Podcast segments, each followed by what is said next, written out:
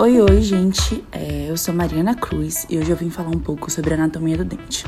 Eu tô aqui representando a minha equipe composta por Juliana, Yasmin, Adriane, Maria Eduarda e eu.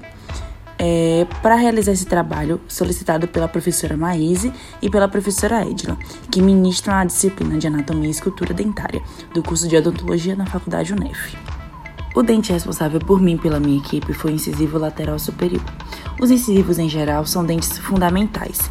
Eles estão diretamente relacionados à estética do sorriso, têm um papel importante no corte dos alimentos, articulação da fala e manutenção da posição labial. No entanto, hoje nós vamos focar no incisivo lateral superior. Esses dentes são menores comparados ao incisivo central superior, com um comprimento médio de 23 milímetros e tendo sua erupção completa dos 8 para 9 anos de idade e a formação da raiz completa entre os 10 e 11 anos. Bem, os incisivos laterais superiores têm em seu aspecto vestibular a forma trapezoidal, tendendo para a forma triangular. Seu diâmetro cérvico-incisal é bem maior do que o mesiodistal e também apresenta uma convergência nas bordas proximais mais acentuadas.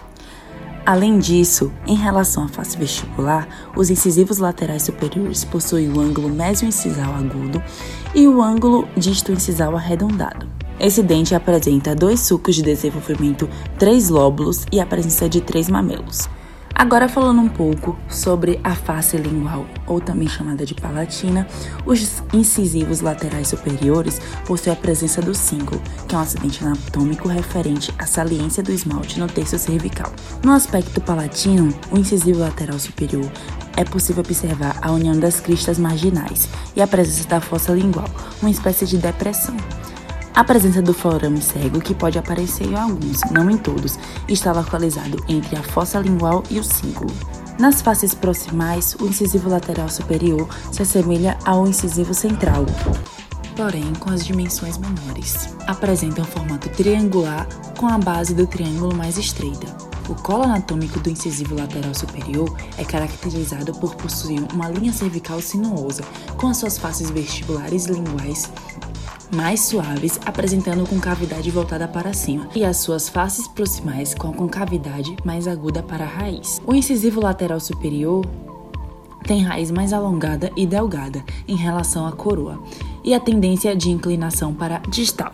A raiz é proporcionalmente mais longa em relação à coroa e mais achatada no sentido mesio-distal, comparada à raiz do incisivo central superior.